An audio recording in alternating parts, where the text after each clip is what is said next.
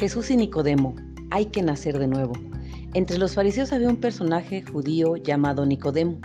Este fue de noche a ver a Jesús y le dijo, Rabí, sabemos que has venido de parte de Dios como maestro, porque nadie puede hacer señales milagrosas como las haces tú, a no ser que Dios esté con él. Jesús contestó, en verdad te digo que nadie puede ver el reino de Dios si no nace de nuevo desde arriba. Nicodemo le dijo, ¿Cómo renacerá el hombre ya viejo? ¿Quién volverá al seno de su madre?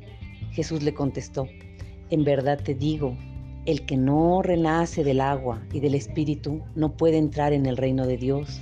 Lo que nace de la carne es carne, lo que nace del espíritu es espíritu. No te extrañes de que te haya dicho, necesitan nacer de nuevo desde arriba.